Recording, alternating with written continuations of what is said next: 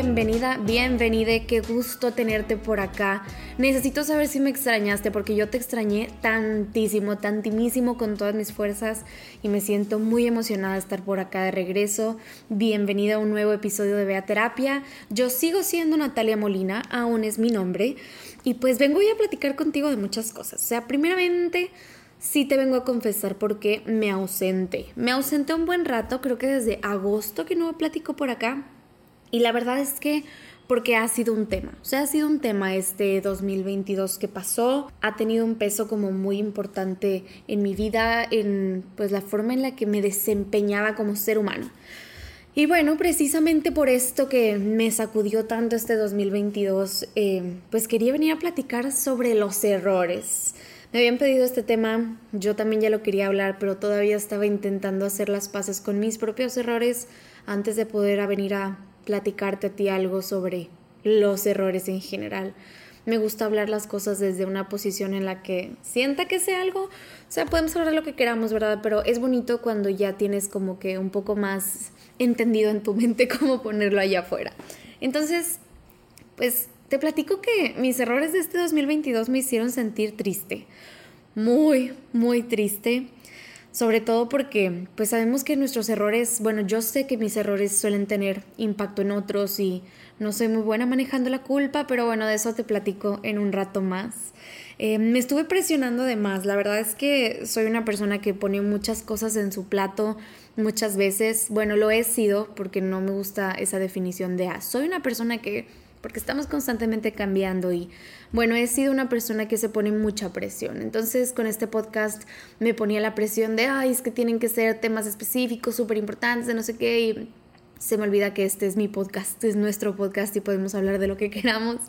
Eh, me presionaba en cuánto tiempo debía hablar, en cuánto debía de publicar, cuándo y pues nada, se convirtió como en algo que me perseguía y luego con tanto proyecto empecé a fallar en todo, o sea, como dicen que el que a dos amos sirve a uno le queda mal. Bueno, yo estaba sirviendo como 86 amos en mi vida, en mi mente, así que tuve que como restablecer mis prioridades, fui negligente en lo que es realmente importante. Y bueno, a partir de que me di cuenta empecé a reparar, me encargué de precisamente como asumir este error, estas cosas y pues nada, empezar a ver cómo hacerlo mejor y hay algunas cosas que aprendí en ese proceso que me encantaría poder platicarte, así que pues por eso estoy acá. Vamos a empezarlo pues y, primero pues hay que preguntarnos como por qué nos importan tanto los errores, ¿no? Porque qué, este es un tema a, a poner allá afuera. Te platico que pues hay un montón de razones, pero entre las más importantes están la presión social, la idea de que hay un deber ser para nuestra vida o lo que debemos hacer como personas o lo que somos como seres humanos, pero sobre todo las expectativas ajenas. Los errores, como te decía ahorita, mis errores estuvieron llenos de culpa y los errores están llenos de culpa porque están llenos de expectativas. Como la idea de que, por ejemplo, debemos de hacer sentir orgullosos a los demás, a nuestros padres, y que si fallamos en esto o en el otro ya nos convertimos en malos hijos, malas personas, malos estudiantes, malos profesionistas. Y, hay una gran expectativa de que los errores no se deben de cometer y si se cometen es porque no somos lo suficientemente buenos, cuando pues no va por ahí tenemos mucho la idea de que se puede ser perfecto o lo más cercano a ello, o sea, que una vida digna de vivirse o buena o como bien calificada, por ponerle un nombre, y ahorita te voy a poner, te voy a platicar un poco de eso también. Es una vida en la que cometemos los menores errores posibles y en realidad eso solo es una gran expectativa y eso es una expectativa muy muy fuerte. Estamos muy acostumbrados a tener esa, expectativa porque por ejemplo, tenemos la idea, y esta es una idea que yo tenía de, bueno, no puedo cometer errores porque eso significa perder tiempo. Esto pasa sobre todo en carreras universitarias o en la idea de que uno puede equivocarse, entre comillas, de carrera y que no es un tema de cambiar de opinión con la nueva información que tienes. O sea, en nuestra vida diaria decimos mucho ese tema de, oye, es que me equivoqué de carrera. Pues no, o sea, solamente llegaste a una carrera, te diste cuenta que no era lo que te gustaba y cambiaste de opinión. ¿Por qué eso es un error? ¿Por qué no hacer las cosas de cierta manera desde el principio se convierte después en algo persecutorio como un error? Y justo esto te lo platico porque también está como la idea de que el tiempo es algo que se puede perder como si las cosas buenas y malas que nos atraviesan no fueran precisamente parte de la experiencia de la vida. Podemos ser celosos con nuestro tiempo, no hay ningún tema, porque sí, tenemos un tiempo limitado, pero al final de cuentas, tiempo siempre va a haber, y cuando deje de haber también va a dejar de importar. Pero bueno, al final del día, la verdad es que no quiero meterme como a hablar de errores en específico o de cómo es cometer un error, sino vamos a hablar de cómo se siente sentir, vamos a hablar de ese sentimiento que uno atraviesa mientras está cometiendo un error. Lo importante aquí es algo que quiero que tengas presente durante todo este episodio es cómo la culpa siempre está como presente. Sobre todo porque cuando cometemos un error, híjole, ¿cómo nos culpamos, no? O sea, nos ponemos tanto en una posición de insuficiencia, de lo, lo hice mal, de, de que estamos como de el hubiera, pues. El hubiera siempre es importante. Importante en esta narrativa, importante para entender que pues las cosas ya sucedieron y no pasa nada. Algo que a mí me ayudó como a sobrellevar este, esta pesadez en los errores fue entender que nadie se levanta un día y dice, hoy quiero hacer todo mal. Hoy voy a ser una mala profesionista, una mala estudiante, una mala persona. Todas las personas nos levantamos consciente o inconscientemente todos los días a ser la mejor versión que podamos ser en ese momento.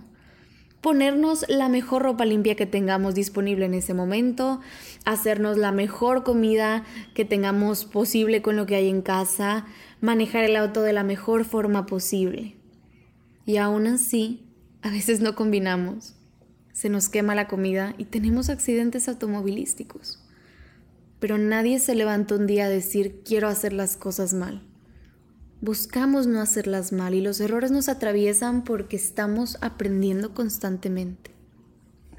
Esto no quiere decir que vengamos a este mundo a solo asumir cierto grado de mediocridad en lo que hacemos, pero es importante que voltemos a ver nuestra vida con una gran cucharada de compasión, no lástima, compasión, a sabiendas de que aunque intentemos, nos vamos a equivocar porque la vida está hecha para aprenderse y lo importante no son nuestros errores, es lo que hacemos con ellos.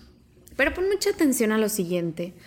Si bien somos víctimas en un cierto grado de las expectativas de allá afuera, porque hay muchas varas que nos miden, hay feministómetros, hay quien va a medir qué tan buenas mamás somos, psicólogas, personas, profesionistas.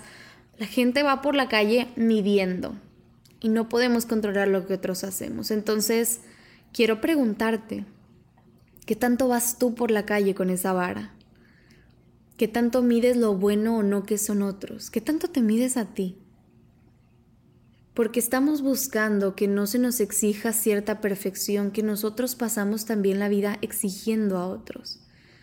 Y cuando dejemos de exigir perfección ajena, vamos a poder dejar de exigirnos perfección a nosotros Vienen de la mano casi siempre y esa voz interna con la que te juzgas, escucha cómo juzga también a los demás. Esto te lo comparto porque yo siempre fui muy exigente hasta de nuevo hace absolutamente nada. Si yo era tan exigente conmigo y yo intentaba ser tan buena todo el tiempo, iba como a exigir que los demás lo hicieran, pero de nuevo, cada vez que alguien se equivocaba, yo precisamente era quien empujaba ese juicio de eres insuficiente y no pudiste. Hasta que me equivoqué y me di cuenta de que todos nos vamos a equivocar y no te va a gustar que la gente te exija perfección cuando te equivoques. Entonces tenemos que ser muy conscientes de que así como existe esa presión allá afuera, pues hay que aligerar la presión que nosotros ejercemos allá afuera con los demás.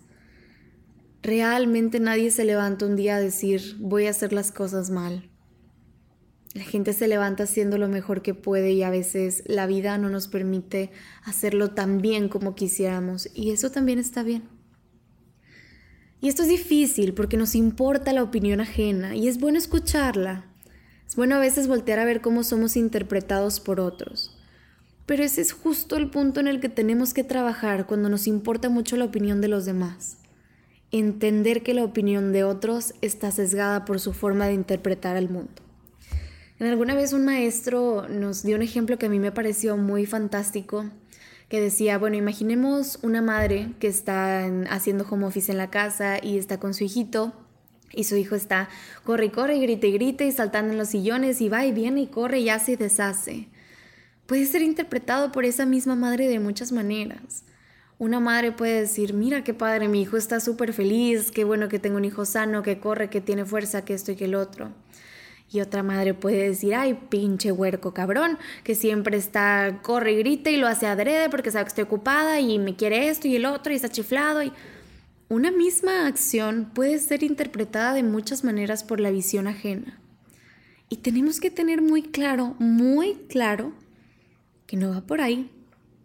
Si la visión ajena nos puede dar una perspectiva diferente, un lugar diferente de donde vernos, pero no significa que sea verdad.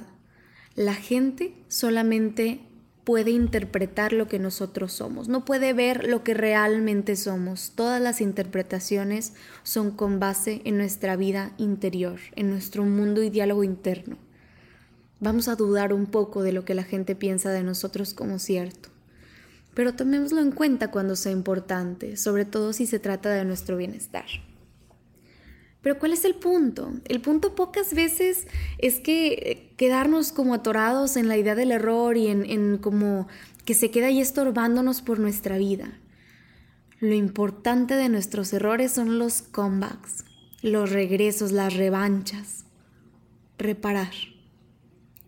Hay mucha belleza en lo que se rompe y se repara.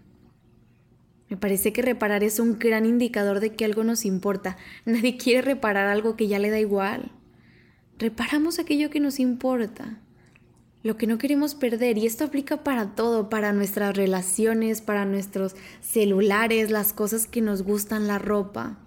Lo que nos importa lo reparamos aunque se quiebre, aunque salga mal, aunque cometamos algún error. Buscamos reparar.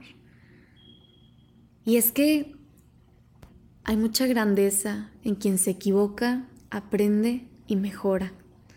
Al final del día todas las personas podemos hacer eso. La misma terapia se basa en la idea de que las personas podemos mejorar aprendiendo de nuestra propia historia y haciendo las cosas diferentes. Hay una razón por la cual pasa en la escuela 70 y no 100, por las cuales puedes recursar la materia. Los trabajos con buenos líderes no te despiden en el primer error. Hay un margen para equivocarse, en la escuela, en el trabajo y en la vida. La vida es un gigante rompecabezas. A veces piensas que una pieza va en un lugar, lo intentas poner y te das cuenta que no encaja. Ahí te rindes y avientas el rompecabezas. ¿Solo porque te equivocaste? No. Buscas la pieza correcta hasta tener tu rompecabezas completo. Entonces, lo que quiero decirte es que si recientemente cometiste un error o hay un ese algo que te está costando asumir, quiero que respires profundamente. Que sepas que los errores duelen y es importante que tomes el tiempo que necesites para sobrellevar ese dolor, pero que regreses. Así como yo regreso hoy a hablarte, como regreso todos los días con mis pacientes siendo mejor terapeuta de la que fui el día anterior. Como busco hacer mejor contenido, como busco ser mejor psicóloga, aprender más, saber más, con todo y mis errores. Así como a veces somos un 100 y a veces dependemos de los puntos extra. Busca la forma de hacer algo de este error. Siempre podemos y debemos hacer algo al respecto. Vas a poder, aunque en el intento te vuelvas a equivocar. Este año aprendí, me equivoqué mucho, pero aprendí más. Así que me emociona, me emociona lo que esta versión de mí con estas cosas nuevas que ahora sabe va a hacer. Cuando hacemos de nuestros errores nuestros aliados, nadie los puede usar en nuestra contra, ni nuestra propia mente y pensamientos. Hay que hacerse amigo de nuestros errores. Es sano. Pero espero que puedas verte con esa compasión de que la decepción no lo es todo, la opinión ajena no lo es todo. No vienes a este mundo a enorgullecer a tus papás. No vienes a este mundo a cumplir sus expectativas, ni las mías, ni las de nadie. A veces ni las tuyas.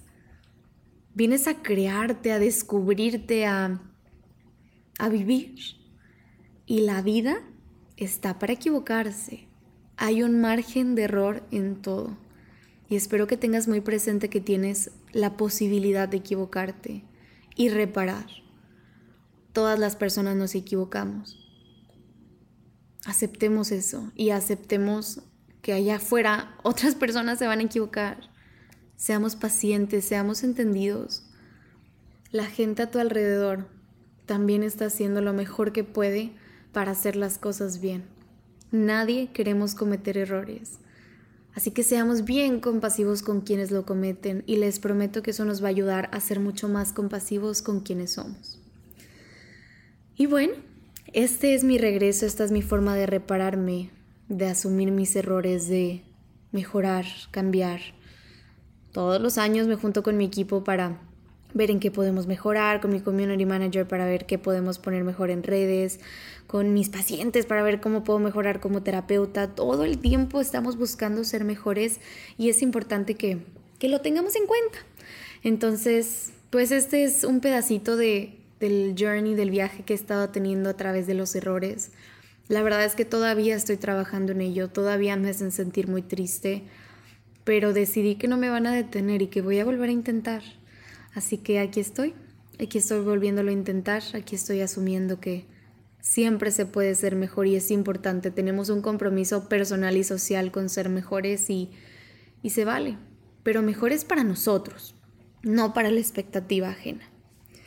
Si quieres leer un poquito más sobre este tema, te invito mucho a leer mi libro. Escribí un libro, sí, y lo publiqué en octubre, estoy muy emocionada. Es un libro que se llama Vea Terapia Ahí te platico mucho de cómo hay diferentes emociones precisamente para pues para los errores, o sea, te hablo de cómo está el enojo y la tristeza y la decepción y la angustia y, y cómo atravesamos esta montaña rusa, así que te invito a leerlo. Está a la venta en todas las librerías de México, a Estados Unidos y Canadá llega vía Amazon, también lo puedes pedir en México en Amazon y pronto llegará a más lugares de Latinoamérica y del mundo, así que pues me emociona bastante estar por allá y pues qué gusto poder volver a platicar contigo. Espero que estés bien, espero que estés teniendo días suavecitos, que estés teniendo días tranquilos en principio de año y que bueno, te permitas, me permitas y nos permitas cometer errores y aprender de ellos. Te mando un abrazo muy fuerte, te invito a que me sigas en mis redes sociales, me encuentras como psicóloga Natalia Molina en todos lados, Natalia con TH. Y pues nada, nos estaremos escuchando por acá, espero que un poco más seguido. No te puedo prometer que voy a estar aquí todas las semanas porque es mi intención, pero ya no me voy a exigir tanto, voy a priorizar un poco las cosas y vaya, pues veremos a dónde nos lleva todo esto. Te mando un abrazo muy fuerte, te quiero, gracias por estar aquí de regreso conmigo y, y pues platicamos pronto. Bye.